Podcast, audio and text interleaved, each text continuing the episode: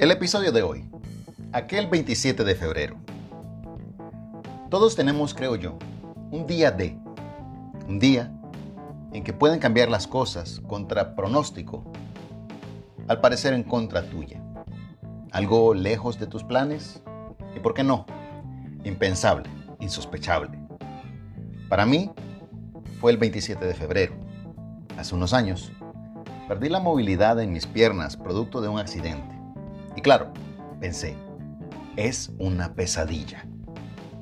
Y pasó un buen tiempo. Y quien les relata esto, sin caminar estuvo.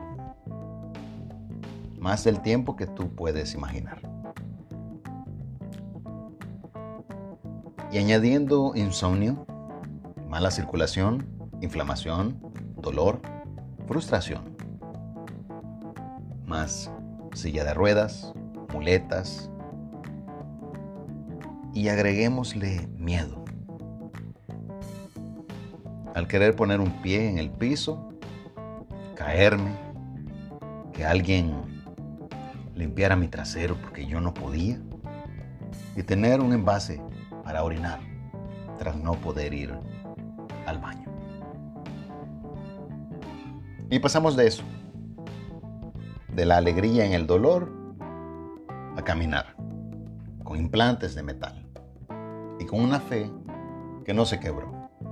Así que, tú que me escuchas, perdóname si te comparto tantas cosas. Mensajes, audios, videos, frases, textos motivacionales.